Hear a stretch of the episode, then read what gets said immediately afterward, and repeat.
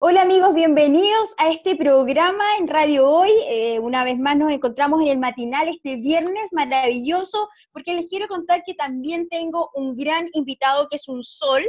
Lo quiero presentar así porque me encanta, porque es un hombre sabio que tiene historia, que tiene experiencia y además nos cuenta desde su visión qué es lo que podría estar pasando hoy en día. Ya sabrán quién es, estoy hablando de Jaime Jales, bienvenido él es tarotista, él es filósofo, escritor, etcétera. Yo creo que hay muchas definiciones para, para hablar de Jaime, así que bienvenido a nuestro programa, Jaime, a esta mañana para poder conversar, conversar desde el corazón y también desde lo que está pasando en la contingencia. Hola, Pierín, saludo a los auditores. Eh, no, filósofo no soy. son los que filosofan. Yo creo que, oye, después de, de los grandes filósofos eh, del siglo XX ya no, no hay filósofo hoy día. En Chile, en Chile yo conocí dos filósofos, a Jorge Milla y a Cristóbal Holzapfel. Los demás son profesores de filosofía. Ah. Gente que sabe mucha filosofía, pero no son filósofos, no tienen pensamiento tan propio como él. Tal vez hoy día uno podría decir que también Gastón Sublet. Sí. Pero no, no, bueno, no sé, pero todos tratamos de contribuir en todo caso. Los profesores de filosofía, los no profesores de filosofía y la gente común de la calle como yo, tratamos de contribuir a que el mundo sea mejor.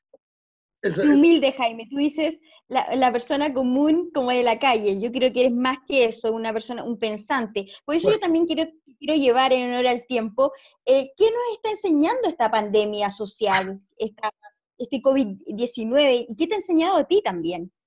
Mira, es que más que enseñar, ha puesto de relieve algunas cosas. Lo que ha puesto de relieve primero es que esta soberbia humana, que pensaba que lo tenía todo controlado, lo tenía todo bajo su, bajo su vera voluntad, que el ser humano era capaz de cualquier cosa. Y resulta que lo que nos ha demostrado es que no es cierto eso, y que pasan cosas concretas que nos van echando abajo los planes que nos van cambiando los planes. Cuando un señor que tiene miles de millones de dólares dice en un momento determinado que él puede hacer cualquier cosa en el mundo y resulta de que se enferma o resulta de que no puede porque las condiciones económicas han cambiado en el mundo entero, porque la gente no puede viajar, porque la gente no puede moverse, porque las líneas aéreas se enfrentan a, dificultades, porque los restaurantes cierran, porque la gente no se puede reunir por los cafés, o sea, ha cambiado todo. Esto nos sitúa a decir el ser humano no lo controla todo. Y esto ha sido muy importante y una cosa que nosotros todos tenemos que aprender, porque todos, cuan más cual menos, hemos sido un poquitín soberbios.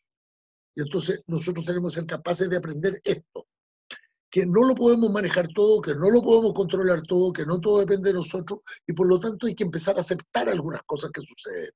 Entre otras cosas, aceptar los errores, los errores que cometemos todos, porque esta, esta, esta pandemia nos pilla a todos al desnudo. Lo, grave es cuando tenemos eh, tipos que se equivocan y son tosudos. Estoy pensando en el presidente de Brasil o el presidente de Estados Unidos. La verdad que quieren insistir en sus errores. Pero, pero, pero, y está claro que se han equivocado. Pero, pero hay otra gente que se equivoca y rectifica. Y yo valoro tanto cuando alguien que se ha equivocado es capaz de decir, mira, me equivoqué. En realidad no, no, voy a cambiar de estrategia, voy a cambiar de política, voy a cambiar de, argumento, o en lo que fuera en la vida cuando uno se equivoca puede rectificarse. Entonces yo creo que ahí está lo central, el tema de la soberbia. Es lo que hemos aprendido. Lo otro que hemos tenido que aprender algunos es a vivir solos. Porque una cosa es que yo vivía solo en mi casa y otra cosa es que esté completamente solo, sin tener ni una interacción humana, ni una interacción humana concreta, directa, en tres meses. Y eso evidentemente es algo sumamente fuerte, sumamente impactante, sumamente chocante, que estar solo. Entonces a mí me da risa porque alguien decía que los viejos, caso mío, pensamos en voz alta. Y es cierto, de repente uno expresa cosas así, ¿no? Pero hay un chiste que dice, el problema no es el problema mental no reside en el momento en que tú le hablas a las plantas. sino en el momento en que las plantas te contestan. Entonces ahí la cuestión se pone más grave. Pero igual hay que aprender a estar solo, hay que aprender a, saber que nadie te va a contestar nada, que podemos hablar por esta vía, pero que no es lo mismo. Indudablemente no es lo mismo. Y excepcional, y después se tranca, y falla, y se cayó internet, y entonces no es lo mismo, no es lo mismo. Es distinto estar con una persona sentado en un café, sentado en un jardín, sentado en una plaza y caminar, caminando por un parque y conversar y llevar una vivencia, una, una energía que se da en lo físico, no solo en la voz. Ahora, si bien eh, todos le tenemos miedo a estar solos, ¿ah? pero el convivir con, esta soledad, también uno eh, sabe administrar su tiempo, eh, programa su día, pero en necesidad de uno mismo, no del otro. Así como cuando uno tiene que cumplir horario a las 10, a las 11, que tengo que estar en, un lugar, en un café, etcétera. Entonces, en este caso, ¿cómo has llevado ese día a día tú, Jaime? No, es que yo, sigo trabajando. un hombre ocupado, tú sigues trabajando. Por eso, entonces yo sigo teniendo horario. Yo hago clase a las ocho y media de la mañana, tres días a la semana. Hago clase a las siete de la tarde todos los días. Hago clase a la, el día jueves, lo dedico entero a los adultos mayores, ocho y media, diez, doce, cuatro y seis. Todo el día los adultos mayores, como yo, algunos incluso son mayores que yo, que, con los que les hago clase de distintas cosas, distintos temas misterio de las religiones, sabiduría, eh, los mensajes del cielo, distintas cosas que, hacemos clase y, trabajamos en eso. Yo sigo aprendiendo lectura de tarot por, por internet. No estoy haciendo lecciones por internet, pero sí lectura de tarot. También ha abierto una oportunidad de lecturas del... Sí. No te en esas lecturas, no, sí, está bien. Eh, tú ahora, eh, eh, hablando sobre este tema, que son las lecturas de, tarot, que es una gran oportunidad para orientar al otro, ¿cierto? Un gran recurso. ¿Cuál es la carta que el tarot te, ha manifestado de alguna otra forma para orientarnos ante esta crisis? ¿Qué es, lo que, ¿Qué es lo que nos habla el tarot? Pero mira, es lo que yo te dije hay una carta al tarot que se llama la Rueda de la Fortuna y que dice, nadie controla al mundo. Y por lo tanto, cuando alguien quiere controlar al mundo, se va a estrellar contra sí mismo. Y entonces, esa carta la Rueda de la Fortuna es la carta que nos guía a todos y nos dice, cuidado con la soberbia de creer que lo puede manejar todo. Primero. Segundo, la carta que de verdad te va a enseñar algo a ti es tu arcano personal. Cabrón, nosotros tiene un arcano personal que tiene que ver con nuestra fecha de nacimiento. Yo tengo libros sobre eso que están en internet, los pueden comprar, están en la librería, lo pueden pedir también por internet, busca libros, todas esas cosas. Entonces, un libro que se llama El espejo interior, porque hay un espejo del alma que a nosotros nos muestra cómo somos. Y si nosotros nos concentráramos en eso, vamos a ver cómo yo concretamente tengo que enfrentar esta pandemia. Cómo yo concretamente tengo que hacerlo. Porque ¿saben lo que sucede? Que los seres humanos hemos construido en los últimos siglos un sistema. Llevamos casi tres siglos de un sistema de trabajo, de vida, de organización social, que hoy día se está derrumbando pero que lleva muchos años derrumbando. Yo, yo, yo no quiero exagerar, pero yo te diría que es un sistema que nació en conflicto y que nació en proceso de derrumbe, constantemente. Me estoy refiriendo al sistema liberal capitalista, que ha tenido grandes cosas, grandes éxitos, sí es cierto, pero nació con vacíos profundos porque no contempla el humanismo. El humanismo es de alguna manera eh, ajeno al sistema que estamos viviendo. En general en los capitalismos, el capitalismo de Estado o el capitalismo privado, ¿no? Eh, cuando yo me dedicaba a la política hablábamos eh, de los dos grandes capitalismos, el capitalismo soviético, que era el capitalismo de Estado, donde los dueños de la producción, los dueños de los medios de producción definían todo para el pueblo, o el capitalismo privado, ¿no es cierto?, que rige a, Europa, Estados Unidos y América Latina, donde los dueños de los medios de producción definen todo lo que es para el resto del pueblo.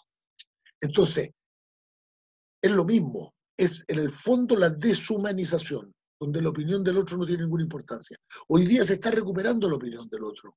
Hoy día nosotros validamos que llegue a nuestro barrio, a nuestro edificio de departamento, un señor con mascarilla, disfrazado, con guantes a vendernos verduras, que se instala allá afuera. Y uno puede bajar a comprar las verduras siempre muy protegido y todo lo demás. Y igual la va a lavar y todo eso, pero lo agradecemos. Antes era un ser más nomás, común y corriente, que nos daba lo mismo, que no nos importaba nada. Entonces, lo que nos pone de relieve esto es que las relaciones humanas nos están cambiando la vida, está cambiando todo. Porque ahora yo voy a valorar mucho más cualquier relación humana. Voy a valorar más cualquier conversación. Voy a entender de que el otro puede estar equivocado, pero nunca es pernicioso para mí. Y yo puedo tomar o no tomar lo que me dice, estar de acuerdo o en desacuerdo con lo que me dice. Yo te digo, la sociedad de hoy tiene exacerbado el maltrato. Y desgraciadamente, y esto es una cosa fregada que ha pasado en esta pandemia, en Chile al menos yo no, no tengo, no sé del resto del mundo en este tema. Ahí se pegó, a ver. Digo, no sé del resto del mundo en este tema. Pero te digo. ¿Podemos repetir esa parte, Jaimito? ¿Qué cosa? Ya. Es que iba a empezar a decir algo. ¿Podemos repetir lo último? Porque se, se, se pegó la pantalla. ¿Desde cuándo se pegó? ¿Qué fue lo último que me escuchaste? Hace lo último, lo del mundo. No, es que te estaba diciendo que por lo menos en Chile, lo que nosotros hemos podido ver, yo no sé si esto pasa en el resto del mundo o no, nosotros hemos podido ver que en esta pandemia se ha exacerbado la negatividad de las redes sociales. No solo la cantidad de mentiras que circulan en las redes sociales, no solo la cantidad de estafas que nosotros encontramos en las redes sociales, sino que además hemos encontrado la exacerbación de la agresión personal. Fíjate que yo estoy impactado por lo que le pasó a la, a la ministra de Desarrollo de, la Mujer. ¿Cómo se llama? No sé, ¿cómo se llama el ministerio? Mujer y Equidad de Género. Estoy impactado porque, ¿sabe? A ella la atacaron cuando la nombraron porque tenía parientes en la dictadura. Segundo, porque era de la UDI. Tercero, porque era no sé qué. O sea, ¿qué quiere? ¿Que este gobierno nombre una ministra socialista? No puede, ¿no es cierto? No la va a nombrar. Entonces, tiene que nombrar a alguien que sea de ese lote, ya. Por lo tanto, ya no va a estar de acuerdo con el resto, pero no hay por qué destruirla por eso. Ella comienza a hacer su trabajo y aparece un, un, un, eh, un video que estaba hecho de antes, que no lo hace ella, que lo hacen los departamentos que están, donde alguna gente malinterpreta el contenido, porque el contenido que es lo que quería mostrar era decirle al victimario, contarnos la historia de un victimario que se arrepiente y que él se da cuenta de que al final hace daño a otro y se daña también a sí mismo. Que cuando él busca un placer unilateral o busca una autoridad unilateral, termina destruyendo al otro y destruyéndose a sí mismo. Eso se lo quiere enseñar a quién? A los victimarios, pues. No es victimizar al victimario, como dijeron algunas personas desaforadas en la, en la televisión, en la Cámara de Diputados y en algún otro ambiente. Y la critican por eso. Después nombra a un periodista, que claro, era el organizador, el productor de los piscinazos. Perdón, ¿y quién veía los piscinazos? Chile entero. Y le encantaba. Y a todo el mundo le gustaba. Éramos muy pocos los que no nos interesaba el Festival de Viña. Yo nunca lo vi. No me interesaba. O sea, lo veía cuando mi hijo lo estaban viendo, tenían puesto ahí, yo de repente miraba así, pero nunca vi el piscinazo, nunca vi el piscinazo, no me interesó. Pero da lo mismo. Y el hombre no puede haber cambiado de costumbres, de métodos, de intereses, de otras cosas. No puede haber valorado justamente a la mujer a partir de su experiencia. O sea, lo vamos a condenar para siempre. Y de paso condenamos a la ministra y hacemos que Piñera, que es un tipo que reacciona a las redes sociales más que la inteligencia, se sitúe, ¿no es cierto?, y la eche. Entonces ahora van a echar esta otra. ¿Por qué la van a echar? Porque ella votó en contra de la ley del aborto, no sé qué, las causales, que votó en contra de no sé qué otra ley, que una vez hizo una declaración. ¿Pero qué, pero qué quieren? ¿Qué quiere la gente? ¿Seguir destruyendo a todos los demás? ¿Por qué no dejan que las personas trabajen? Tienen derecho a trabajar cuatro años. Después que surja alguien, un líder que, debe, que valga la, pena, y elijanlo presidente de la República, a ver qué hace. Pero por favor. Claro, y esto, este cambio, este cambio de gabinete igual genera perdón, estoy hablando, una crisis. No te escuché nada porque estaba hablando. Escúchame, estamos desfasados en unos segundos, entonces yo no había parado de hablar. Lo que te quiero decir es que yo no soy derechista. Yo no voté por la derecha, no me interesa la derecha pero yo estoy mirando a las personas, a la señora Santelice, a la señora otra Salaquet, creo que se llama. ¿Por qué no, no, ¿Por qué no intentamos permitir que las personas vivan su experiencia y no atacarlas desde la entrada? Porque si no, entonces el país no progresa, el país no funciona, las relaciones humanas no funcionan. Debemos reconstruir relaciones humanas. Eso es fácil. Hay que reclamar, claro que hay que reclamar, pero no hay que destruir al otro. El otro no es un enemigo, a lo más puede ser un adversario. Sí, ahora ahora te escucho. Sí, eh, una cosita, se ha ido pegando en algunas partes la imagen, no sé si a ti se te, pasa eso. Bueno, ah, claro que me pasa, pero, pero así es el sistema. claro, te has ido viendo ya. ya bueno, en, verdad... bueno, lo, revisa y ve y, lo corrige lo que yo igual te, quería trasladar un poco también al tema de las emociones, porque si bien uno va pasando distintas emociones durante el día, eh, se queda quizás eh, con alguna imagen, con algún mensaje, entonces, en este caso, a ti como ser humano, eh, ¿qué emociones han ido transmutando en este último tiempo y qué es lo que también a ti te ha hecho ir seleccionando qué cosas, amistades, em, programas de televisión o lecturas, etcétera, que decir, esto realmente me sirve ahora y voy a ir dejando, eh, soltando. Ya, tú me tocas dos temas, las emociones y la intelectualización de las prácticas.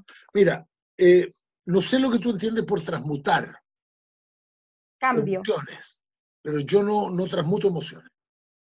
Yo las emociones las experimento, las vivo intensamente, todas. Que van desde el amor, la, la, ira eh, conmigo mismo, sobre todo cuando se me quiebran los vasos, cuando me doy cuenta que lavé los platos y me quedaron dos platos mal lavados, la, la ira cuando me, me, me, equivoco, cuando se me rompe la bolsa de la basura camino al incinerador, o no se llama incinerador, ahora la cosa, el ducto de la basura.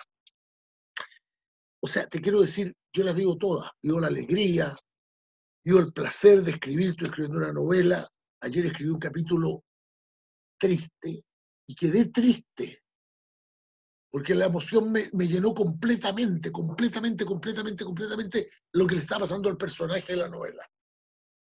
Porque eso nos pasa. A mí me pasa eso. Yo veo las emociones intensamente, no rechazo ninguna, no repudio ninguna, no transmuto ninguna, no la quiero cambiar, la quiero vivir. Hasta la intensidad total, final. Entonces, bueno, no puedo vivir el amor como quisiera porque no tengo a la persona que puede estar aquí, porque podría o que yo quisiera que estuviera aquí conmigo y compartiera mi intimidad. No, no puedo, pero lo veo parcialmente. Y de pronto una conversación en el día, es un meme que se manda, se comparte alguna idea, eso. Ahora, ¿qué hago yo con, con, con todo esto? Bueno, expreso lo que sea, no selecciono a los amigos, no selecciono los contactos. He aprendido, por ejemplo, a contestarle el teléfono a esas personas que yo cortaba. Decía, lo estamos llamando de la compañía no sé cuánto para ofrecerle. Yo, decían eso y yo cortaba el teléfono. Ahora lo escucho a la persona. Y le digo, sabe señor, sabe señorita, en realidad no me interesa este tema. Yo tengo resuelto este problema, muchas gracias, hasta luego. Porque me doy cuenta que la gente necesita también una retroalimentación amable. Entonces, las vivo todas, no selecciono nada, porque no vale la pena seleccionar. Ahora, cuando digo ver televisión, ¿qué veo televisión yo? A veces veo alguna entrevista, a veces. Recorro, me interesó esta entrevista, la veo.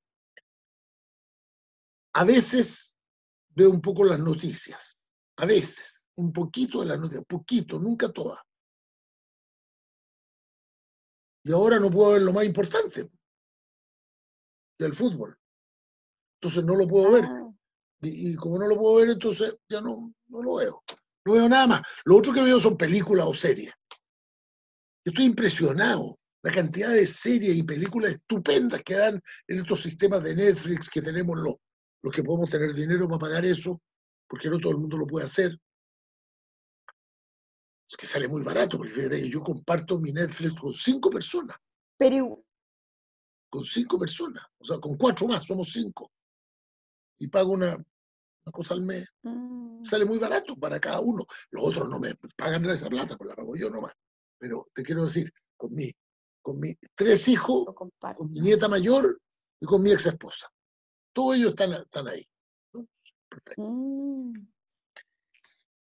¿Y, ¿y cómo, cómo tú, tú, tú, ves también el tema de las relaciones personales? Si bien hay matrimonios, noviazgo, eh, eh, personas emparejadas que viven cierto, cierto espacio en común, eh, en teoría se aman, se quieren, pero con la cuarentena se han dado cuenta que en relaciones personales, en intimidad, no funcionan las 24 horas, nadie funciona las 24 horas, pero sí ha generado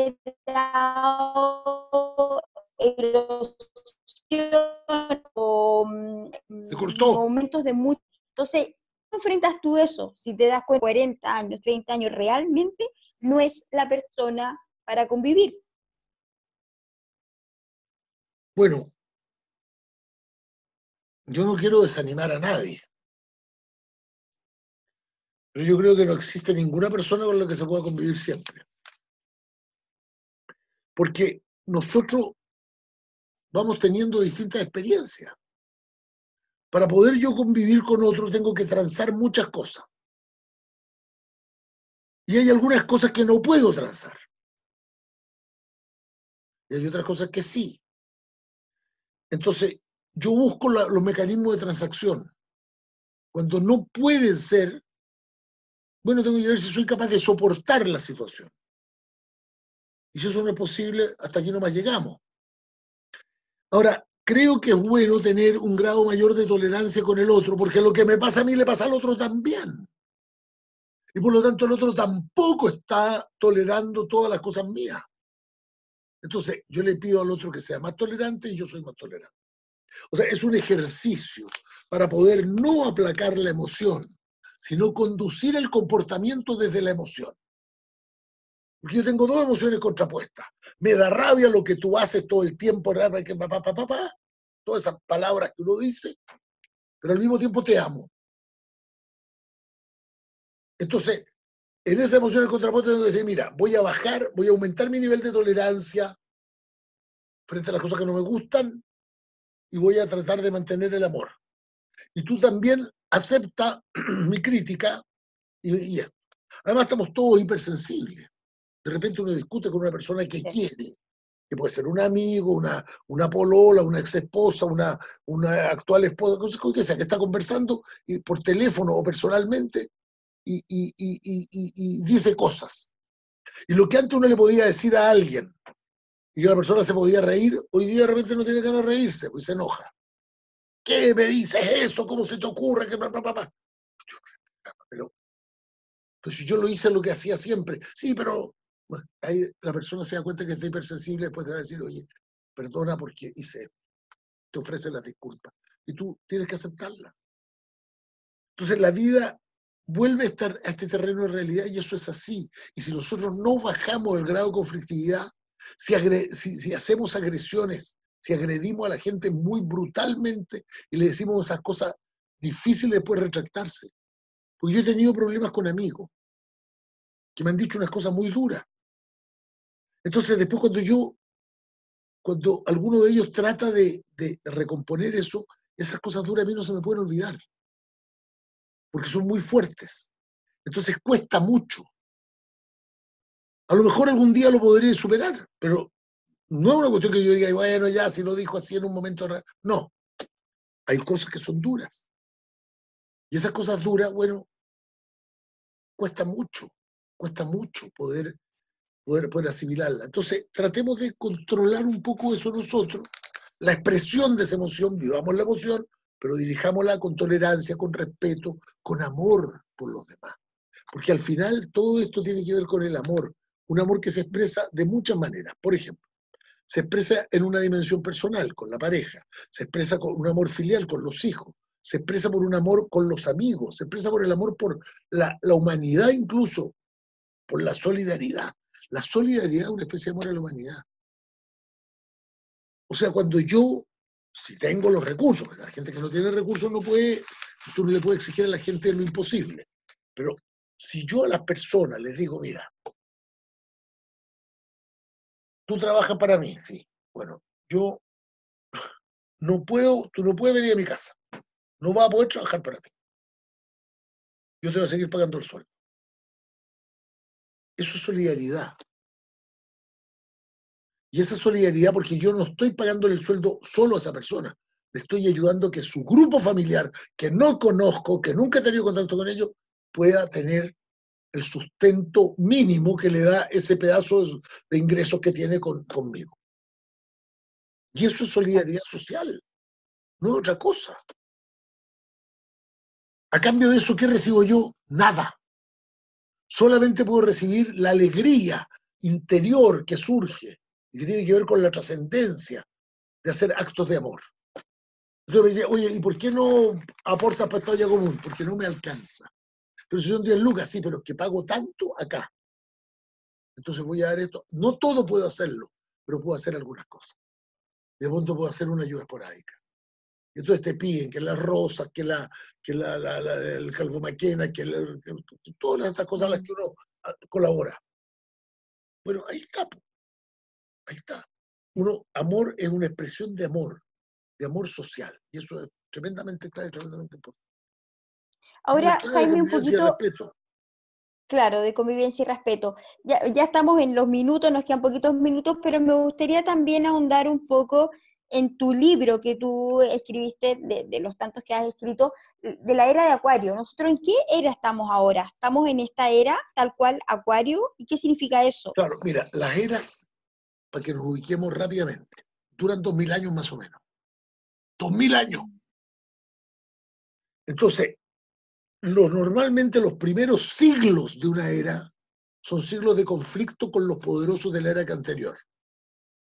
La era que cede el terreno, que en este caso es Pisces, la era que se está yendo, quiere seguir manejando las cosas con su criterio. Y el criterio es que la sociedad se construye desde el dolor y el sufrimiento. Y para eso tiene que haber algunos que dirijan y otros que obedezcan. Así se construyeron dos mil años de civilización, con, un, con, con iglesias que dominaban los países, que era la católica, la luterana, la que fuera, lo mismo, la anglicana, la que fuera. Pero era ellos, ¡pum!, toda la impronta. Y eso implicaba la sociedad entera, y las leyes tenían que expresar ese contenido moral, y la, con la dominación de, de los poderosos. Los ricos mandan en la sociedad, los que tienen las armas mandan en la sociedad, los que tienen... O sea, esa estructura. Esa estructura que duró dos, mil años, todavía ellos quieren defenderse. Eso termina, empieza a terminar hace 100 años, cuando empiezan las primeras manifestaciones de conflicto, cuando empiezan las primeras revueltas sociales grandes en el mundo entero, y eso va a seguir con, con esta revuelta 100 años más mientras sigan resistiéndose los que tienen el manejo total del poder. Y esa es un poco la, realidad que estamos viendo. Nosotros somos protagonistas del cambio de era. la era empezó hace 70 años, más o menos. Yo digo, yo sitúo el origen de la era en, el, en, el año, en el año de la Declaración de los Derechos Humanos, el 48. La última expresión, ¿no es cierto?, de este sufrimiento total para construir el mundo nuevo la, tuvo Hitler, lo tuvo el nazismo, que fue con la violencia total. Entonces después de eso comienzan otras cosas, pero las guerras siguen, porque hay algunos que su negocio es la guerra.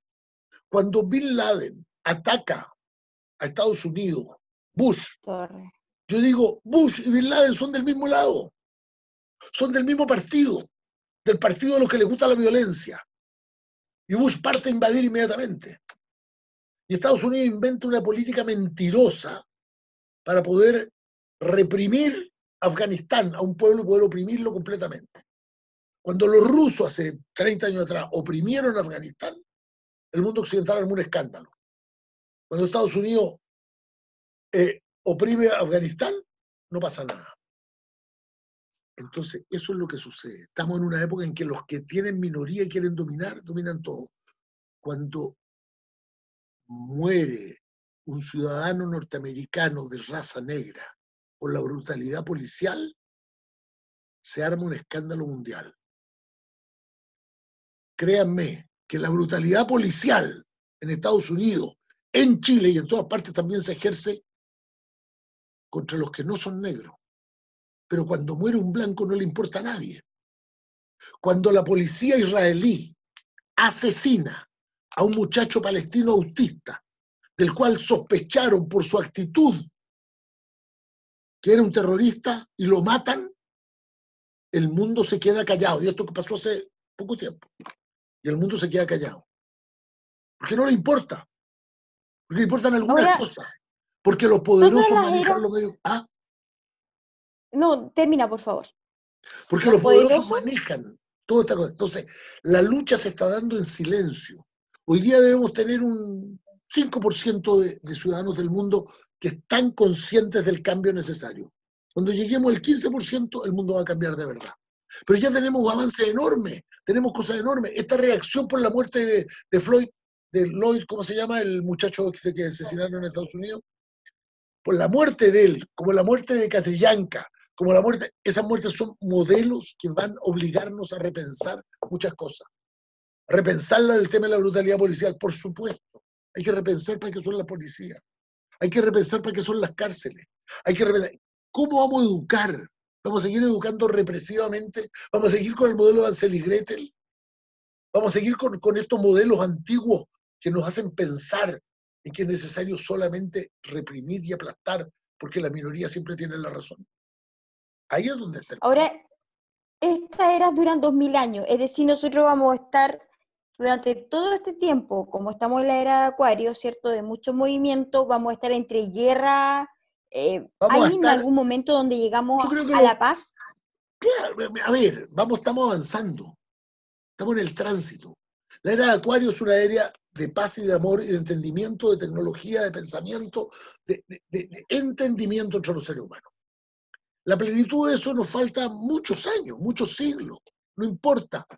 Pero si yo no hago hoy el gesto de amor hoy, no vamos a llegar al otro lado.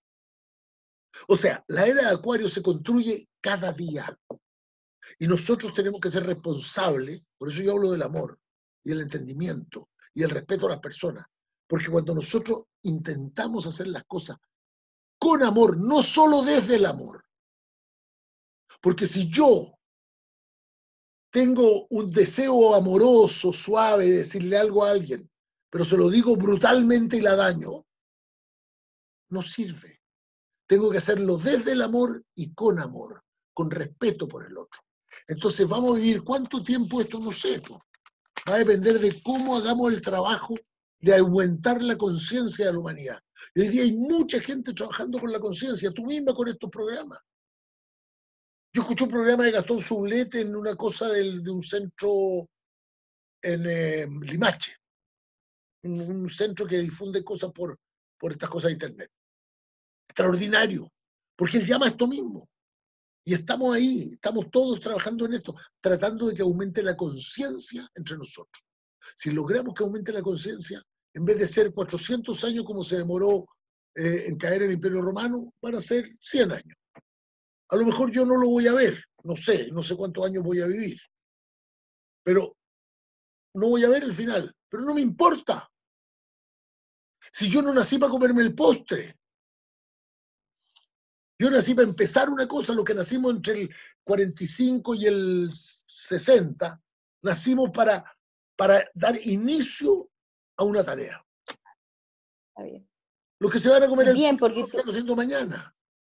Claro, pero bueno, ya vamos cerrando un poquito con todo esto nutritivo que nos vas contando, eh, pero para mí, para finalizar, igual me gustaría darte el espacio, eh, ¿dónde pueden obtener eh, tus libros, eh, tus talleres, a dónde deben ingresar, etcétera. Cuéntanos un poco todo eso, libros, te contacta? Mis libros están en librería, los que quedan. En este momento tengo dos a la venta, me parece. Está a la venta, hay tres a la venta. Está uno que se llama La lectura del tarot, que es un libro un manualcito, una cosa chica. No el libro grande de tarot. No, también ese está. Sí, 78 puertas para avanzar por la vida está a la venta en toda la librería. Está a la venta en la librería El Espejo Interior y está a la venta en la librería La Era de Acuario. Todos esos libros están a la venta en este momento. Se compra en librería. Los otros están agotados. Eh, los libros de poemas me quedan todavía ejemplares, eso me tienen que llamar a mí por teléfono, mandarme un correo electrónico a mí, porque es la única manera de comunicarse conmigo. Hay un Instagram y hay un Facebook, pero a mí me, cuesta mucho, me cuestan mucho esas redes sociales y yo ni siquiera me sé cuáles son. O sea, yo no te puedo decir mi Facebook es, no sé. Creo que el, el, Instagram es arroba Jaime Ales. Creo, no estoy seguro, porque no lo sé porque no tengo expedición. Te ponemos tu correo. Un papel anotado cada vez que hago esas cosas. Pero sí me pueden escribir a mi correo electrónico o entrar a la página a la página web de Sincronía, que todavía sigue vigente y me llega la información. La página web es www.sincronía, que se cree cronía.cl, sincronía, con Y la primera. O mi correo electrónico que es muy simple, Jaime Ales, tal como está escrito en pantalla, Ales, con H, H-A-L-S, Jaime Ales, todo de corrido, arroba gmail.com. Lo más simple. ¿Y tus talleres? ¿Estás dando talleres, cursos, algo? Estoy dando cursos, pero los cursos que estoy dando los están todos en marcha ya para el año. Entonces la gente que tiene interés se puede inscribir para entrar el otro año. Yo estoy ya notando gente para el otro año. Este año están todos copados. Y las lecturas del tarot también, que te llaman para coordinar la hora y todo. Me pueden llamar, me pueden llamar, o sea, me pueden escribir. Si me escriben a ese mail, yo inmediatamente, eh, o, se si logran encontrarme en Facebook o en Instagram, lo hacen ahí y, yo, y eso me llega a mí.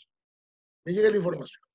Eh, si logran. Jaimito, Perfecto, mira, bueno, ya amigos y amigas, vamos cerrando el programa, pero nos vamos a ir, yo quiero con una frase que tú me puedas compartir en este momento, hoy, ¿cierto? Eh, ¿Cómo, qué, qué frase compartir de todo lo que está pasando?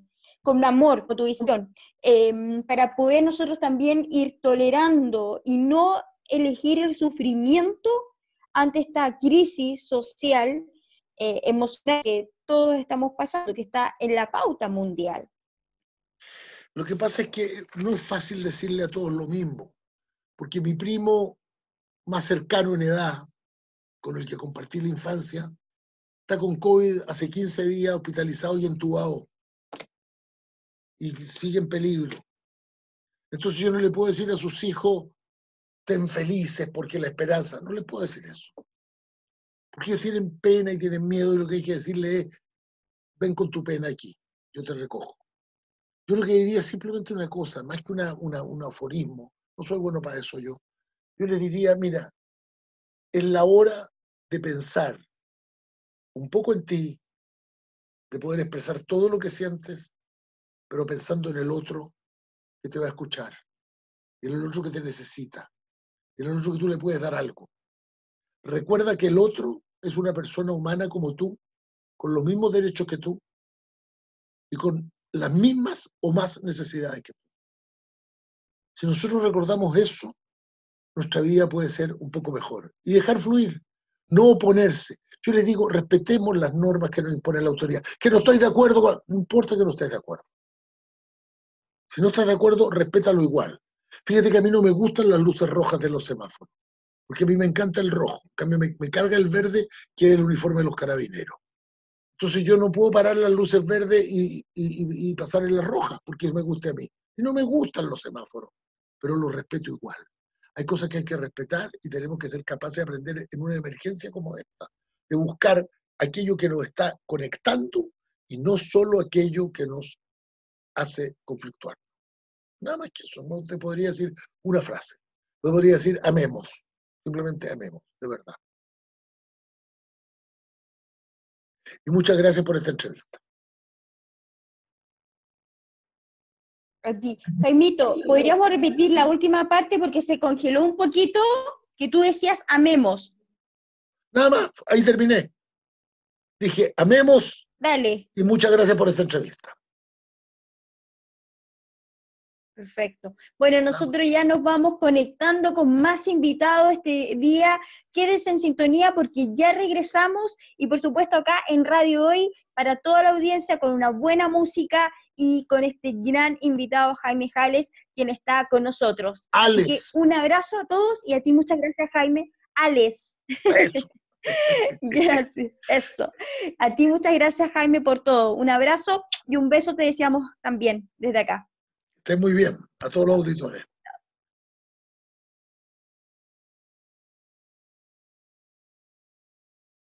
Para empezar, les quiero comentar que tengo al gran doctor Rodrigo Alcázar, médico cirujano especialista en medicina bioreguladora de la Universidad Mayor de Chile.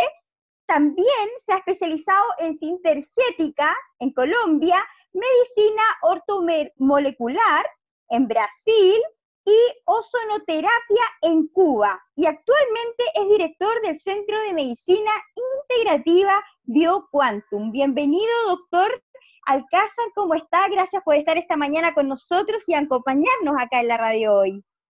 Muchas gracias, Pierín. Yo agradezco mucho la invitación y la oportunidad de poder hablar de un tema muy importante que es el sistema inmunológico para que toda la gente pueda tener una comprensión más profunda acerca del sistema inmune y el virus.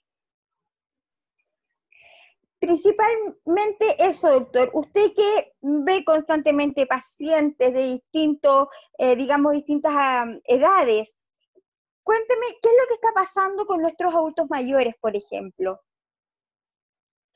Nuestros adultos mayores, lastimosamente, por un tema de haber descuidado un poco sus hábitos de alimentación y de ejercicio, arrastran a veces enfermedades tan delicadas como la hipertensión, como la diabetes, como estados nutricionales carentes de vitaminas, y eso los pone en un terreno biológico muy frágil ante la llegada del virus la mayor cantidad de gente que se está muriendo en esta epidemia son adultos mayores.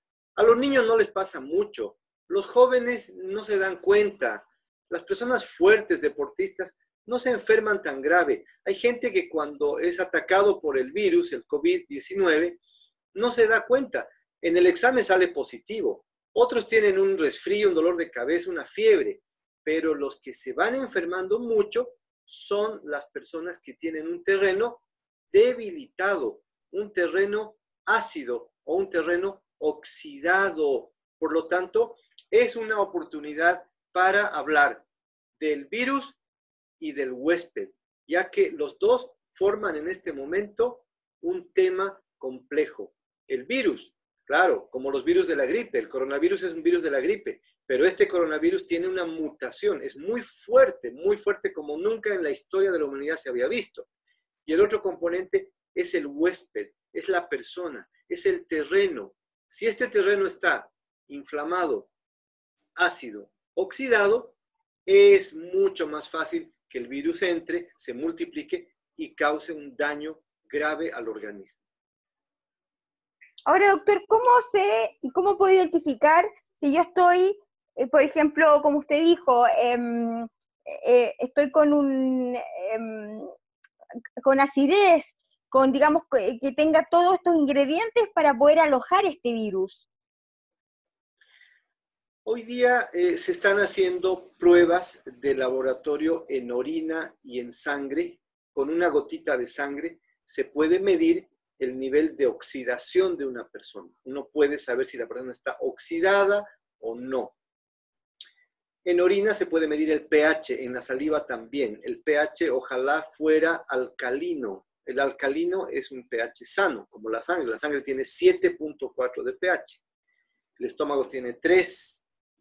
Si estoy en un pH ácido, mis células y mi organismo van a funcionar más lentamente, por decir algo. Si no puedo hacerme estos exámenes de laboratorio, me analizo y me veo cómo me siento. Tengo dolor de cabeza. Mi memoria está que, ¿qué venía a hacer aquí? ¿Qué iba a hacer hoy? ¿Dónde dejé la bolsa? Me duele o molesta la garganta. Tengo tos, el pecho me duele, estoy hinchado, inflado, la comida me cae pesada, me duelen las piernas, tengo calambres, no puedo dormir de noche, estoy con angustia. Todos esos síntomas tienen una base común, que es un estado ácido. Si usted tiene uno de esos síntomas, es posible que su cuerpo esté ácido. Cuando estamos en alcalino, no tenemos síntomas. La salud es un estado de no síntomas. Es como si el cuerpo estuviera en silencio. Nada me duele, nada me molesta, estoy de buen humor, he dormido bien, mi digestión está excelente. Ahí les doy un tip clínicamente para que puedan evaluar cuán alcalino o cuán ácido estoy.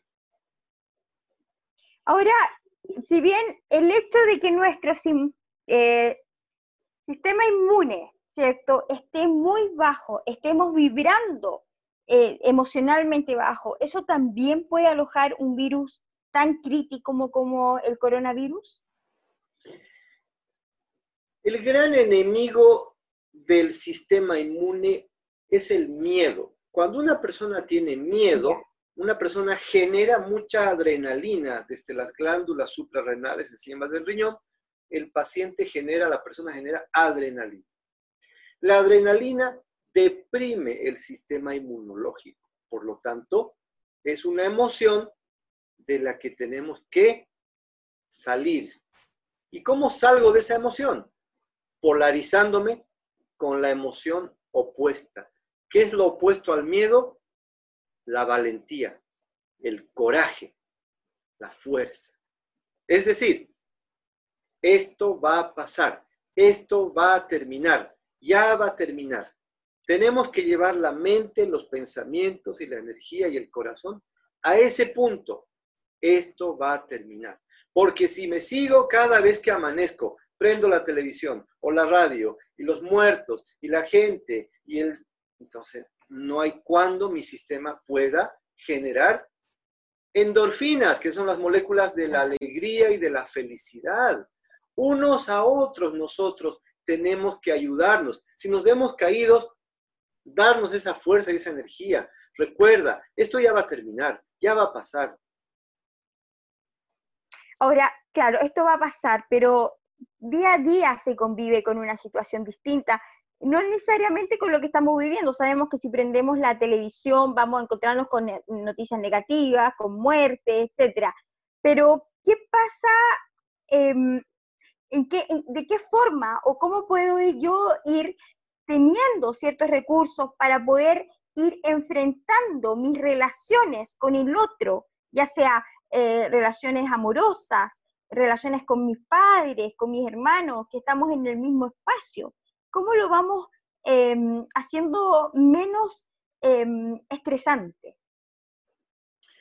La gran clave ahí, Pierín, es la En este momento, la medicina más importante para todo ser humano que está viviendo esta experiencia empieza con A y se llama aceptación. Tenemos que aceptar este momento, aceptar que no puedo ir donde yo iba, al mall, a comprar, a la tienda, a la piscina.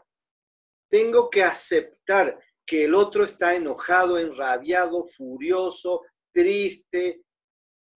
Lo acepto y si lo acepto, puedo tener entonces compasión, puedo entender que está en eso y lo puedo acompañar. Acompañar es poner al lado, lo acompaño, vamos, estás triste, llora, estás enojado, respira. Mira qué bonito, es un movimiento de aceptar, comprender y acompañar. Y si cada uno de nosotros pudiera hacer eso ahora con el otro, nos potenciaríamos para empezar a crear una epidemia de amor, unos a otros que tanta falta nos hace. Claro, el, hecho que, bueno, como usted menciona, el amor, el amor hacia mí, hacia uno mismo, ¿cierto? La aceptación, si estoy enojado, si estoy molesto, si quiero eh, abrazar, amar, etcétera, de distintas formas. Hoy en día recién siento que lo estamos internalizando, la, la importancia de estar con el otro, la importancia de compartir un momento, ¿cierto? Entonces, ¿Qué pasa con nuestro organismo, doctor? ¿Qué pasa con nuestro sistema energético también? El hecho de que nosotros estemos eh, cubriéndonos, este, andemos con una mascarilla, tengamos que elegir qué cosas comer, por ejemplo, y hoy día ya no, uno se puede dar el lujo de ir a, un lugar y, pedir quizá el menú que antes solía hacerlo siempre. Eh, entonces, ¿cómo voy generando este hábito pero que sea saludable, que no sea tóxico? ¿Qué recomienda usted, por ejemplo? Pensemos lo que vamos a hacer hoy día, anotémoslo. Eh, hoy día me voy a cocinar verdura, mañana, ¿me entiende? A eso voy yo, tener como una dinámica que sea saludable, que no sea autoagresiva. El tema de la alimentación es un tema fantástico.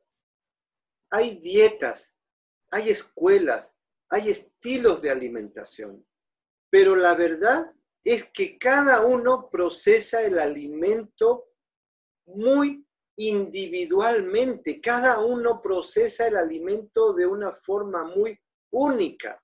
La leche a uno le hace bien, al otro le hace mal. Entonces, ¿qué podemos decir? Evite alimentos muy procesados, muy enlatados, muy químicos, muy llenos de conservantes y preservantes, porque estos alimentos están llenos de moléculas que tratan de ese alimento sostenerlo, para que no se pudra, para que no se descomponga. Si uno come eso, mi sistema inmune va a reconocer muchas moléculas y va a tener que estar entretenido con esas moléculas, por lo tanto pierde fuerza. Si yo prefiero alimentos más saludables como frutas, como verduras, puedo hacerme tortillas de verduras, una proteína, pollito, pavo, pescado, bueno, son proteínas. Mi cuerpo necesita un equilibrio de proteínas, verduras, fruta, cereales, ojalá pueda comer cereales integrales, arrocito integral, tallarines integrales, tallarines de espinaca. Entonces, con una muy buena creatividad, se mezcla todo esto para hacer comidas saludables. Pero no solo es la alimentación la que nos da soporte al sistema inmune, también es lo que va entrando hacia mí, cómo yo me nutro y me alimento de la vida, las amistades, la familia, el amor, todo eso también me nutre. Por lo tanto, ahí tengo que poner un filtro. Si esta persona está disgustada, enojada, complicada, yo tengo que acompañarla y decirle, oye, te veo que estás muy mal, hazte una terapia. Hoy día hay tantas cosas bonitas gratis que se están dando en las redes. Aprovechemos todo eso. Ahora, claro, una cosa es lo que se está dando en las redes, doctor, pero también uno tiene que tener una base, tiene que tener una conciencia. Usted como médico, como especialista, ¿cierto? También ve temas que tienen que ver mucho con las emociones, con, nuestro, con nuestra forma de ver la vida. Em, hay muchas personas que hoy en día están despedidas y más encima están en quiebre emocional, terminaron una relación, eh, otros están totalmente depresivos, decepcionados de la vida, pero otros se están reinventando, están abriéndose oportunidades, conociendo otras cosas, otro mundo. Entonces, el tiempo que estamos viviendo, quizás verlo como una oportunidad más que una crisis que nos esté afectando en todos nuestros ámbitos de vida. Estamos en una, en nueva era. Entonces, ¿qué sugiere usted que podríamos nosotros hacer en este momento, en este presente? ¿Preocuparnos realmente de lo que tiene que pasar mañana o preocuparnos mejor de lo que estamos haciendo ahora, en este presente, con nuestras, eh, nuestros seres queridos, etcétera. ¿Cómo vivo el duelo? ¿Qué, ¿Qué, le puedo decir yo a esas personas que hoy en día perdieron a un familiar a causa del COVID-19? Si bien no es una causa directa, porque para que le dé este virus, obviamente, a todos nos puede dar, pero es como nos, nos encontramos también con nuestro sistema inmune. Esta epidemia, Pierín, nos ha conectado con la vulnerabilidad, cuán vulnerables somos. Y por lo tanto, nos hace recordar, nos lleva a cuando éramos niños y cuando éramos vulnerables. Por lo tanto, se despierta mm. toda esa memoria que quedó guardada en una zona del cerebro que tiene relación con nuestra primera infancia. Si esa primera infancia fue rodeada de amor y unos padres protectores, esa persona tiene ese registro y va a decir ahora, bueno, ¿cómo me reinvento? ¿Qué hago? Esto es una oportunidad, voy a ayudar. Pero si mis recuerdos de niñez están matizados por abandono, dolor, trauma emocional, eso se va a volver a despertar y se va a gatillar. Esa persona puede entrar en ah. graves conflictos psicológicos, depresiones, violencia. Mira lo importante que es entonces cuando uno detecta a una persona que se le está despertando todo esto, el manejo y el tratamiento oportuno por un psicólogo, psiquiatra, especialista en esto, o acudir a las redes y a los grupos de buena voluntad que están ofreciendo terapias gratuitas. Hay gente maravillosa que está haciendo esto. Entonces, es cosa de conectarse en la red y poder pedir ayuda. Es decir, yo necesito que me ayuden. Pueden estar seguros que la ayuda va a llegar. ¿Qué nos enseñaron? Pedid y recibiréis. El duelo es un tema de un manejo específico. El duelo ojalá pudiera ser acompañado por una persona que tenga las nociones del duelo. El duelo tiene muchas etapas. Va a haber rabia, va a haber pena, va a haber negación, pero luego va a haber un estado hermoso de aceptación, de decir, bueno, murió mi tío, murió mi abuelo, bueno, bueno. Entonces, ¿cómo yo, en honor a esa vida, Hoy me quedo en la vida y sigo avanzando. Qué importante lo que usted dice, porque hay muchas personas que nos están escuchando y que los invitamos también a reflexionar eh, sobre el duelo que está, se está viviendo, no necesariamente cuando se muere una persona, se va, sino también un duelo, como yo digo, eh, quizás hay una separación física, emocional de una persona que uno quiere tanto, o quizás hay un enojo familiar, por ejemplo, etcétera. Entonces, ahí, doctor, igual me gustaría, porque nos quedan poquitos minutos y ha sido de verdad muy generoso de su parte darnos su tiempo en este momento, porque sabemos que es una persona muy ocupada.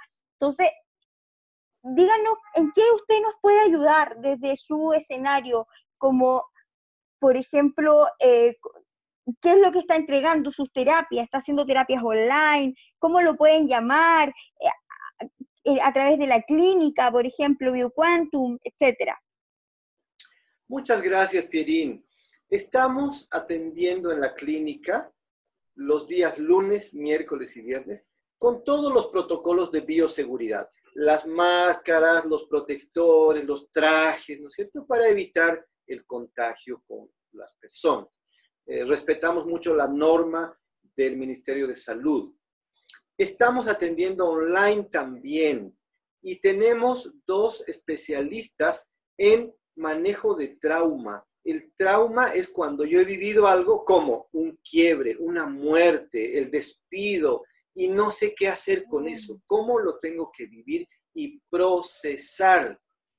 Es muy importante que si yo he vivido un shock emocional, me dé la oportunidad de procesarlo, de trabajarlo, porque hay una ley de la biología que dice lo que no se expresa se imprime. Es decir, si yo no hago nada y digo, bueno, me despidieron o bueno, se acabó esta relación y me quedo callado y no hago nada, esa emoción se puede somatizar. Y entonces en tres meses estoy con una fibromialgia, se me apareció un quiste no sé dónde, el colon está para la historia, es muy importante ahora entender lo que me está pasando, procesarlo y soltarlo.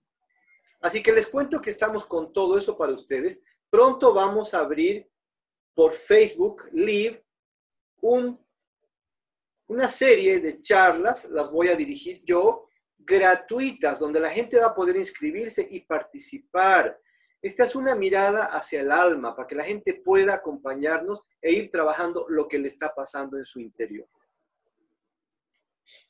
Perfecto, bien, doctor. Bueno, a todos entonces invitados a las charlas online que el doctor va a empezar a impartir y también va a empezar a hacer cosas con otras personas bastante importantes que están en contingencia, que tienen otra mirada para ir haciendo toda esta terapia más integrativa. Así que, bueno, entrar a la página www.bioquantum.cl del doctor Rodrigo Alcázar, ¿cierto? Dejar los invitados. A usted una vez más agradecerle de corazón esta instancia y cualquier cosa, obviamente vamos a tenerlo ahí en la primera eh, en nuestra prioridad para poder seguir conversando sobre las emociones, salud mental, lo que pasa con nuestro sistema inmune, etcétera, duelo, como recién hablábamos un poquito de eso, que también sería importante profundizarlo. Así que bueno, algo, algo más que eh, compartir, doctor, algún mensaje para ir cerrando.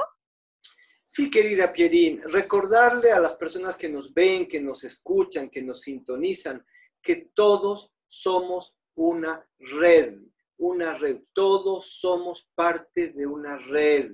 Y así es como se va tejiendo la vida. Entonces, ¿cómo quieres tejer tu vida, la vida de los demás? ¿Con unos puntos hermosos, coloridos, con alegría? ¿O quieres hacer unos nudos horribles que después no se pueden desanudar? Tú escoges cómo quieres vivir este momento sagrado que la vida nos está poniendo. Así es, bueno, qué lindo lo que nos dice. La pregunta es, y te la dejamos a ti, ¿cómo quieres vivir este momento que nos está regalando la vida? ¿En paz o en conflicto? A veces no podemos elegir, pero siempre tenemos la intención de hacer las cosas mejor, ¿cierto, doctor? Sí, bueno, nos vamos, nos vamos despidiendo entonces aquí en este programa maravilloso en el matinal. Todo esto, ustedes saben, todos invitados para que nos sigan escuchando porque ya vienen más entrevistas, ya viene más contenido acá en la radio hoy. Nos vamos un ratito, un corte musical y ya regresamos. Bueno, continuando con nuestras entrevistas y nuestros panelistas y invitados, les quiero contar que hoy día vamos a hablar de un gran tema, si bien recién estábamos hablando de salud, también hablamos con Jaime, hablamos con el doctor Rodrigo, etcétera, pero ahora nos vamos a trasladar a un tema que tiene que ver con contingencia absoluta, que es el transporte público. Sabemos que muchos de nosotros y de los chilenos está ocupando el transporte público para llegar a sus casas y a sus trabajos. Eh, estamos hablando del metro, de las micros, de los buses, etcétera. Entonces, yo les quiero contar que ahora tengo a un gran experto que es economista, consultor en transporte y es jefe de la Dirección de Transporte en CEPAL, Jan Thompson. Así que bienvenido, Jan Thompson, a este espacio radial, a la radio hoy, para poder contar contigo, con tu experiencia y también con tus conocimientos ante la contingencia. Sí, gracias por la invitación. Bien, bueno, para comenzar, eh, me gustaría saber en sí, ¿cuál es tu opinión en relación a las medidas que se ha, tomado actualmente en, en, virtud de esta contingencia? ¿Crees tú que el gobierno ha tomado las medidas adecuadas en términos económicos, ya sea por las pymes, para los emprendedores y también en las medidas del transporte público? En general, las medidas tomadas y que se están tomando actualmente, uh, propuestas al Congreso especialmente, son en general las indicadas. Hay que hacer un esfuerzo enorme en la parte financiera. Pues tiene un costo eso.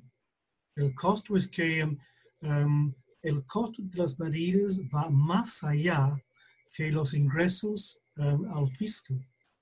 Y para financiarlas, uh, la única manera realmente es contratar más préstamos a la banca internacional.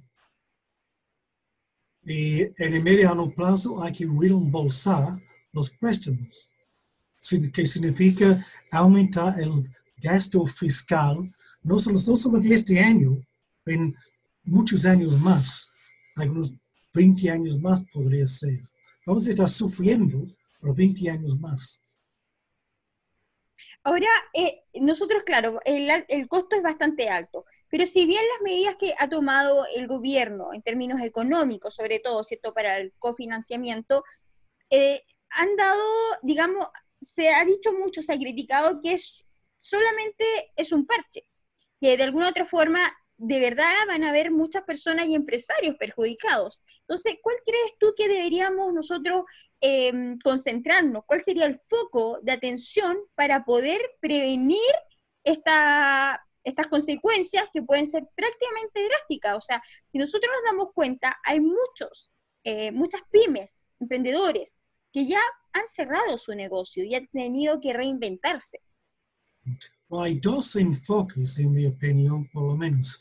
En el corto plazo hay que asegurar alimentos a la gente y asegurar, asegurar ingresos mínimos para la gente.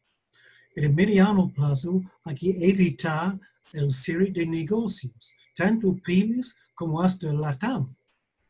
Hay dos, hay dos plazos, ahora y de mediano plazo. Claro, es ahora y el mediano plazo. Y ahora, ¿cuál, qué te, qué, ¿cuál es tu análisis en relación a este caso que es la TAM, donde se despidieron a cientos de, funcionarios de la noche a la mañana, ¿cierto? Ante esta contingencia, es una, y una línea, de alguna otra forma, una empresa que es multinacional. Em, ¿Crees tú que ha sido la mejor medida de, de poder despedir a las personas tan abruptamente? Um, se han despedido algunas personas, algunos ex empleados de la TAM, pero um, um, la proporción de los empleados despedidos no es muy grande hasta ahora. En la TAM hay un problema, es que la TAM opera en Brasil, Argentina, Chile, Perú, Ecuador y Colombia. Y realmente para rescatar la empresa tiene que haber un acuerdo de varios gobiernos que va a ser difícil de hacer. Chile puede um, ayudar, entrar, ayudar a la TAM, pero no corresponde que el gobierno de Chile, que nosotros al fondo, um, ayude a la operación de la TAM en Perú o en Ecuador.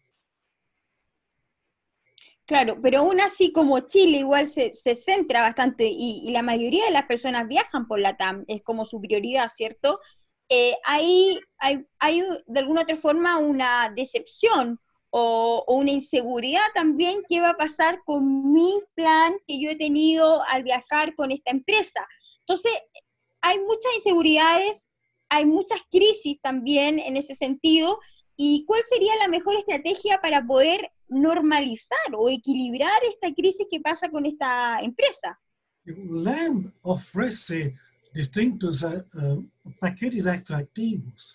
Llegan a mí dos o tres veces por día ofertas de LAN o LATAM, como se llama hoy en día, es que uh, puede comprar pasaje para fecha definida, pero con opción de postergar el viaje para hasta un año más. LAN hace lo que puede, pero la gente desconfía de todo modo. Claro. Desconfía en que um, Ah, puede ser que el vuelo no, no, no opere, o puede ser que um, um, el hotel a donde quisiera hospedarse en Río de Janeiro no esté abierto.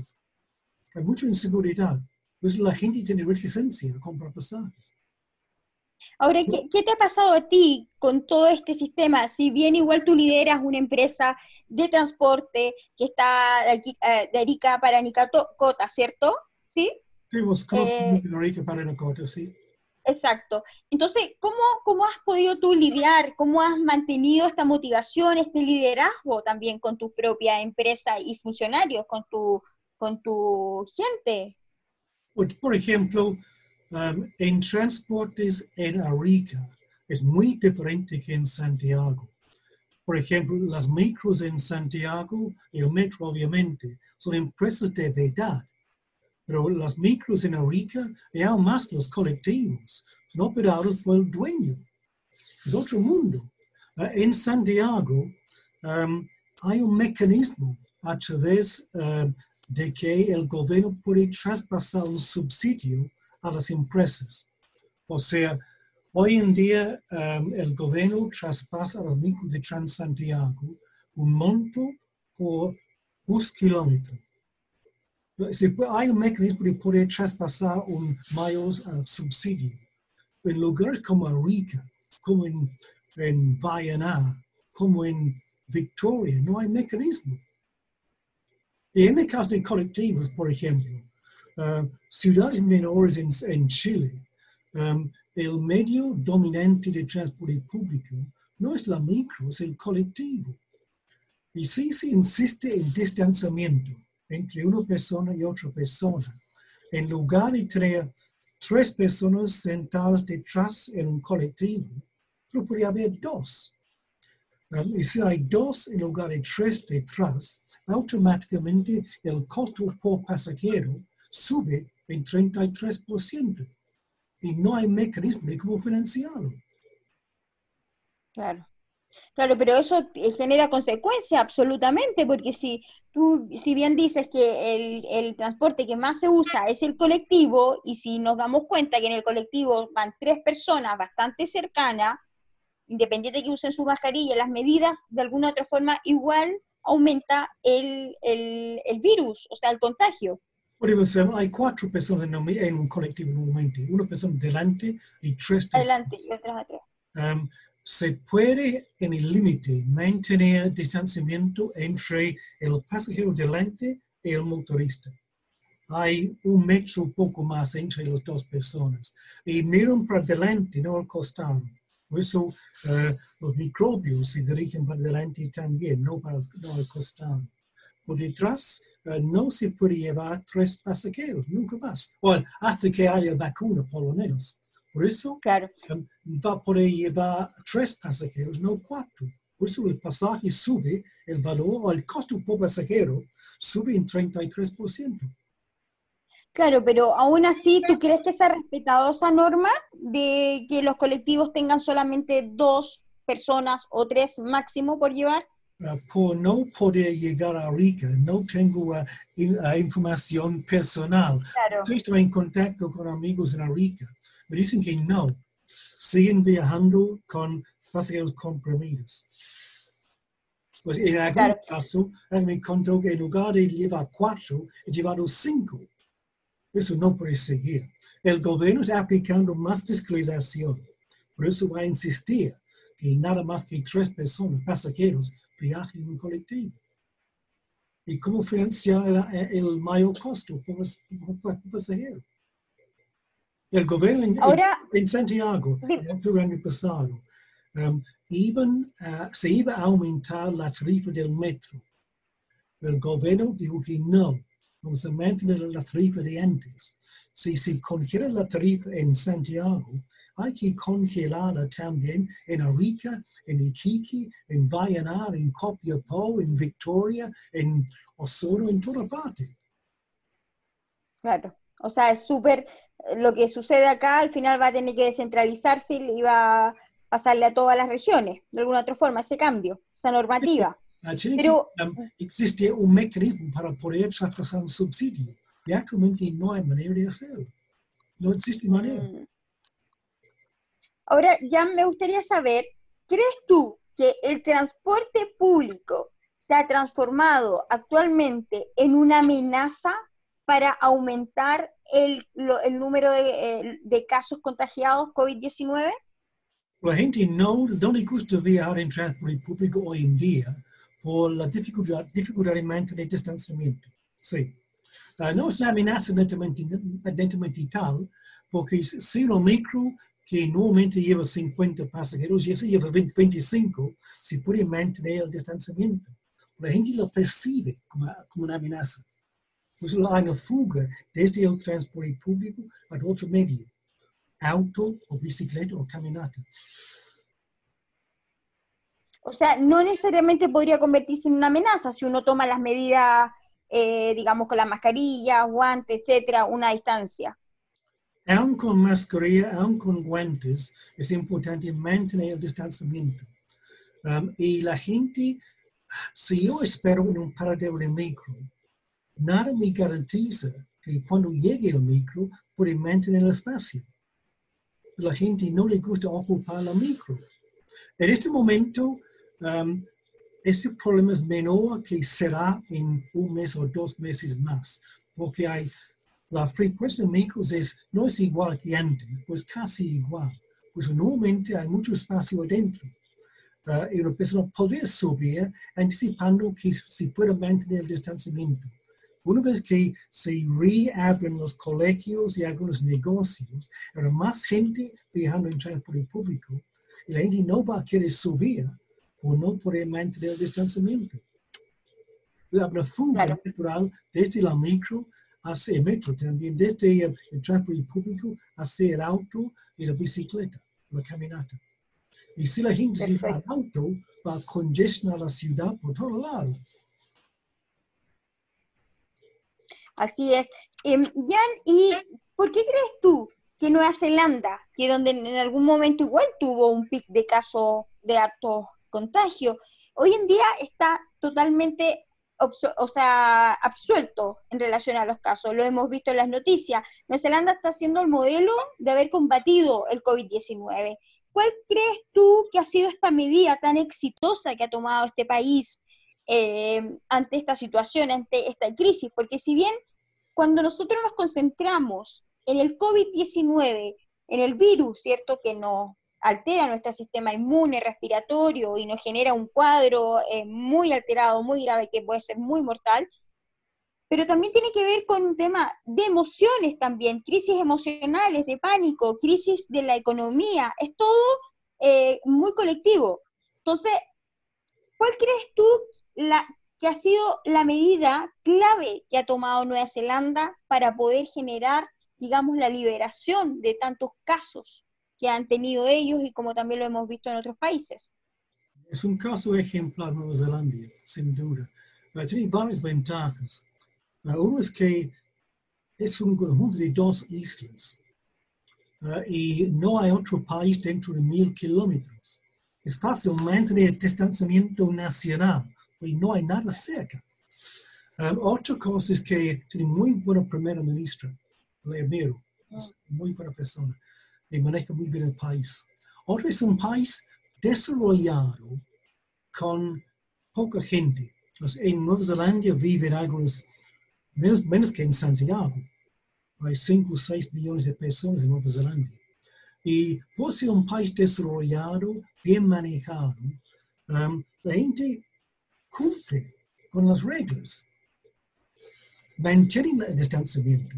Y si mantiene, si mantiene el distanciamiento durante algunas uh, dos, tres semanas, se va uh, la coronavirus.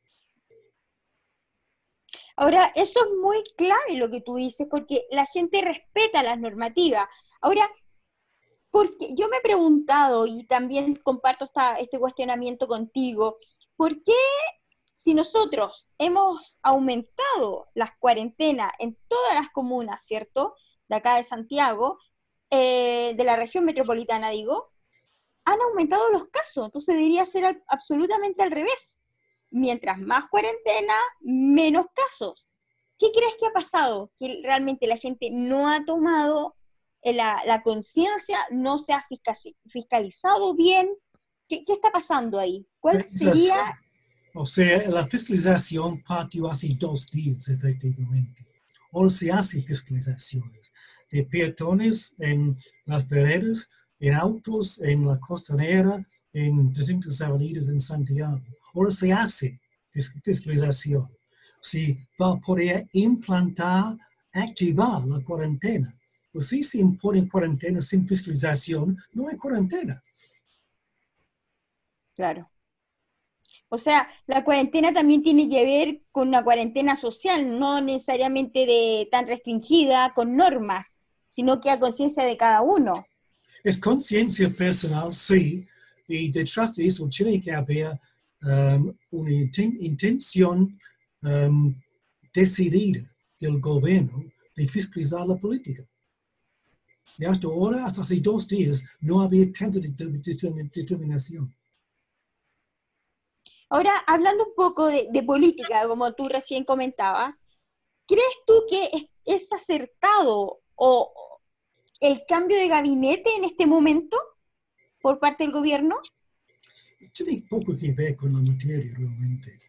había cambios de personal en el gabinete, sí, pero um, um, las, los ministerios más importantes referente a, a- al- al virus, este, salud, obviamente, interior, transporte, y ahí no había cambios. Claro, pero sí, no hay cambios ahí, pero sí genera eh, una inseguridad también y un desequilibrio a la sociedad. O sea, si tú estás viendo un gobierno estable, eh, que está tomando todas las medidas que puede, los recursos económicos, también sociales, y se genera este cambio, es decir, que hay debilidades dentro de nuestros ministros que nosotros también estamos confiando y hemos dado el voto para que se pueda gestionar quizás si lo vemos de un lado positivo, es algo que se está acatando a tiempo para poder renovar y han sido delegados a otras tareas. Pues no hay desconfianza en el gobierno, eh, no creo que hay. Um, y realmente estamos en una situación donde no hemos estado nunca antes. Por eso, um, se queja de que um, en salud eh, cambian la manera de hacer conteos de fallecidos, de gente um, enfermas de, um, del, virus, eh, una semana a otra semana. Pues es casi inevitable. Estamos donde nunca hemos estado antes. Claro, o sea, nosotros estamos donde nunca hemos estado y también otros países nunca han estado en eso. O sea, el, alto índice de muertes, por ejemplo, en Italia, eso no se había visto nunca, salvo a, una, a la Segunda Guerra Mundial, que, que todos sabemos cuántas muertes hubo. Pero volviendo al caso de Chile, ¿crees tú que nosotros deberíamos tomar una medida mucho más consciente? Es decir, por ejemplo, hubo una polémica con el tema de la entrega de, de cajas, ¿cierto? Para ayudar a la economía de las familias más vulnerables. Entonces, ¿qué es lo que hizo, por ejemplo, Canadá? Canadá entregó un bono económico a todas las cuentas, ¿cierto?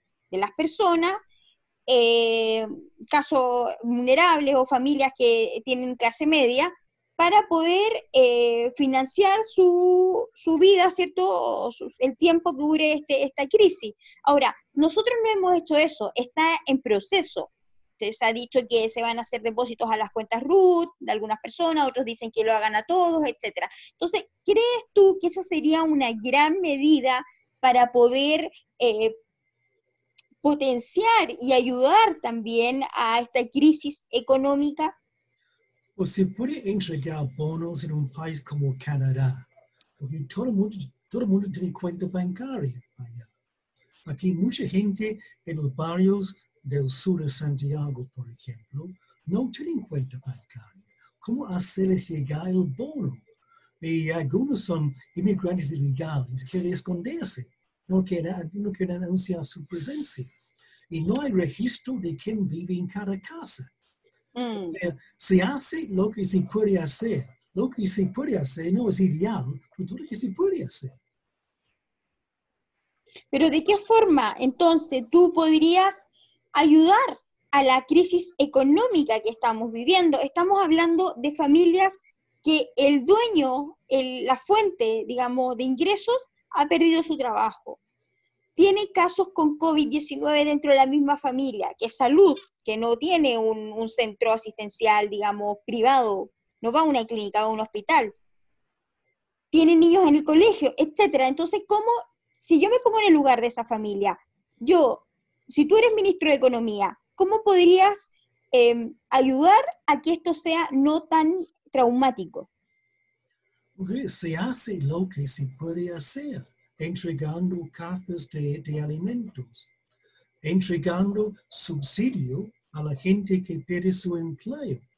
Um, y no se puede llegar a todo el mundo, ese es el problema. No se sabe dónde está todo el mundo. Ahora, volviendo un poco um, al transporte público, eh, ¿cuáles son las medidas en este momento, a tu juicio, a tu criterio, que deberíamos tomar ya para mitigar el contagio o digamos, la, esta crisis económica, desde el transporte público? Yo creo que la única cosa que se puede hacer es um, aumentar el subsidio a Transantiago y al metro, o el metro está incluido en Transantiago, uh, por pasajero transportado o pagar más por kilómetro recorrido por micro. Hay que mantener la calidad de servicio, porque gente que trabaja en uh, trabajos esenciales, por ejemplo, muchos tienen que trabajar en transporte público. Para ellos hay que mantener la calidad de servicio. Uh, y para que no haya más fuga desde el transporte público hacia caminata, auto y el resto, hay que mantener la calidad de servicio. Y para poder hacerlo, hay que subir, sub, subir brutalmente el subsidio a Transantiago. Se hace, Claro, eso se hace. Um, no sé si se da cuenta cuánto va a costar, pero um, el subsidio a Transantiago de hecho está subiendo brutalmente. cuando tú hablas del subsidio al Transantiago, ¿a qué te refieres? ¿Qué significa eso? Bueno, pasado, hasta hace un par de meses, había un pago a las empresas por pasajero transportado. Uh, se cambiar ese mecanismo para pagar al, al, al, empresario, a la empresa, por kilómetro rodado en su micro. Um, pero um, um, y él, o sea, tiene, vende pasajes, su ingreso, y tiene subsidio. Ahora, la cantidad de plata ingresada por vender pasajes está bajando. Y hay, para que siga operando, hay que aumentar el subsidio. ¿Qué se hace? Va a costar un montón de plata. Y buen punto en, en eso, porque eso no, se ha hablado, no se ha desarrollado de alguna otra forma, eso es lo que tú dices que es del subsidio al Transantiago, pero sí me gustaría que, me, me que seas un poco más detallista eh, me puedas compartir cuando dices mejorar la calidad del servicio. ¿Qué déficit encuentras tú? La calidad. O sea, no se puede esperar mejorar la calidad del servicio hoy en día. Lo mejor que se puede hacer es mantener la calidad del servicio. Perfecto. No, Mejorándola. No, o sea, um, mantener, no se puede uh, esperar hoy en día de mejorar las frecuencias. Hay que mantener las frecuencias de antes o no bajarlos demasiado. Eso es uh, el desafío. Ahora, Jan, me gustaría saber de alguna otra forma, o, o, viendo, digamos, algo más proyectivo, ¿crees tú, en cuántos meses crees que vamos a, a normalizarnos, quizás como país, esta situación que estamos viviendo, en términos de financiamiento, nuestra economía, etcétera? ¿Que esto va a ser hasta el 2021, por ejemplo? ¿Vamos a tener que esperar una vacuna para poder recién eh, moderarnos o equilibrarnos? Y al fondo depende de cuando llegue la vacuna. Pero depende también de disciplina uh, en la población, o sea, respeto por las normas de distanciamiento. Que la gente no salga de casa bajo cuarentena. Tiene que haber más disciplina, más respeto, más responsabilidad y la vacuna.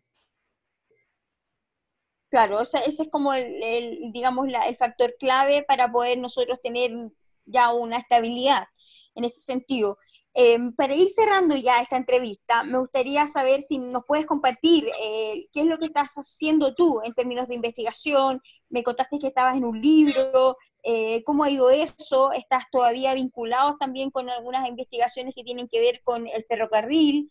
Eh, compártenos también parte de eso, que tiene que ver con tu historia, con lo que haces, con lo que te apasiona.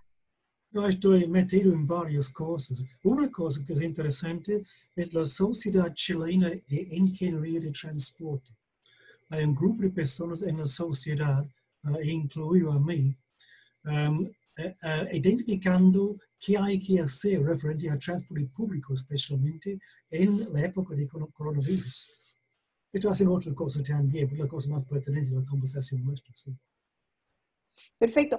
Para terminar, ¿qué es lo que nos podrías compartir y sugerir en estos tiempos, tanto en, en nuestra economía familiar sustentable, consejos prácticos, eh, desde tu experiencia con estas crisis que hemos vivido también a nivel mundial y que obviamente Chile eh, por supuesto, está muy pendiente de lo que está pasando en Estados Unidos, en Italia, en Alemania, en China, etcétera. Entonces, tú de alguna otra forma eres inglés, ¿cierto? Chileno también. pero tienes una, una historia también de cómo ha funcionado el capitalismo en otros países y cómo nosotros también de alguna otra forma, de forma eh, aspiracional, queremos tener un modelo de negocio tan exitoso como los países desarrollados. No hay que cambiar el capitalismo, tiene nada que ver con el virus. Um, tenemos que sí, pero sí. Uh, una cosa que en Chile especialmente um, influye en la indisciplina o irresponsabilidad, que se podría llamar, es que um, la gente sale en cuarentena. Dice que sale en cuarentena porque tiene que ingresar plata para, para alimentar a los niños. O sea, um, hay que tener una mejor distribución de ingresos. Ingresos garantizados en, en, en tiempos de crisis, tal como estamos hoy en día. Se hace bastante, no se hace todo lo que se podría hacer eventualmente porque no hay información al respecto. ¿Y a tu juicio tú crees que Chile ha tomado buenas medidas, que estamos con un plan de acción eh, positivo ante la situación que estamos viviendo? Yo creo que ha hecho um, bastante bueno tomando en cuenta la falta de información sobre um, dónde vive la gente que necesita ayuda. Es un gran problema. ¿Dónde está la gente?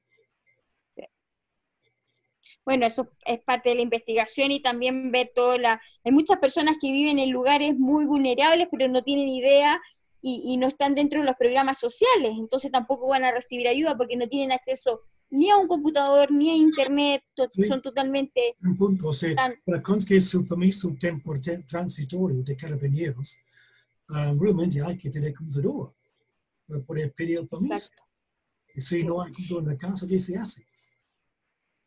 Para, para cerrar ahora, eh, ¿algún mensaje que nos puedas dar a la comunidad, a la audiencia que nos está gustando ante esta situación?